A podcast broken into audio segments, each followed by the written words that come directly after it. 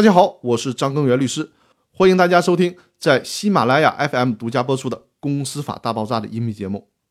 今天要和大家聊的话题是实股激励的第一部分。昨天讲到第一种实股激励的时候，就专门做了一期音频解释公司本身不产生股权的重要概念，避免大家出现根本性的错误。把这个基础的概念问题解决掉之后，我们就可以顺利的进行实股激励问题的具体讨论了。第一种实股激励的方式，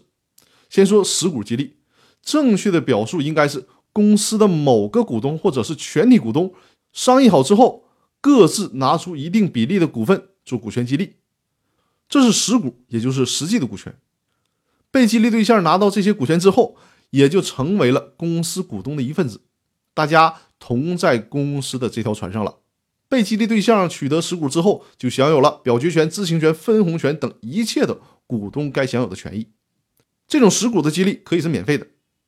也就是说，只要符合激励的条件了，就免费的把这部分股权给被激励对象，并且办理变更登记。但正因为是实股激励，所以处理起来也需要特别的谨慎，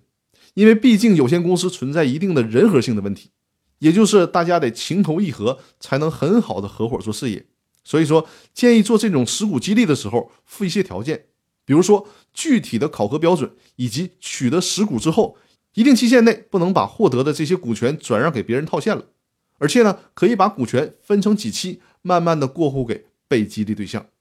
比如说，希望他在公司至少服务三年，而激励给他的股权呢是公司的百分之三的股权，那么第一年给他过户百分之一，第二年再过户另外的百分之一，到第三年的时候再过户剩余的百分之一的股权。这样就能有一个逐步的考察以及与原有的股东磨合的过程。那第一种实股激励的方式呢，就介绍到这里。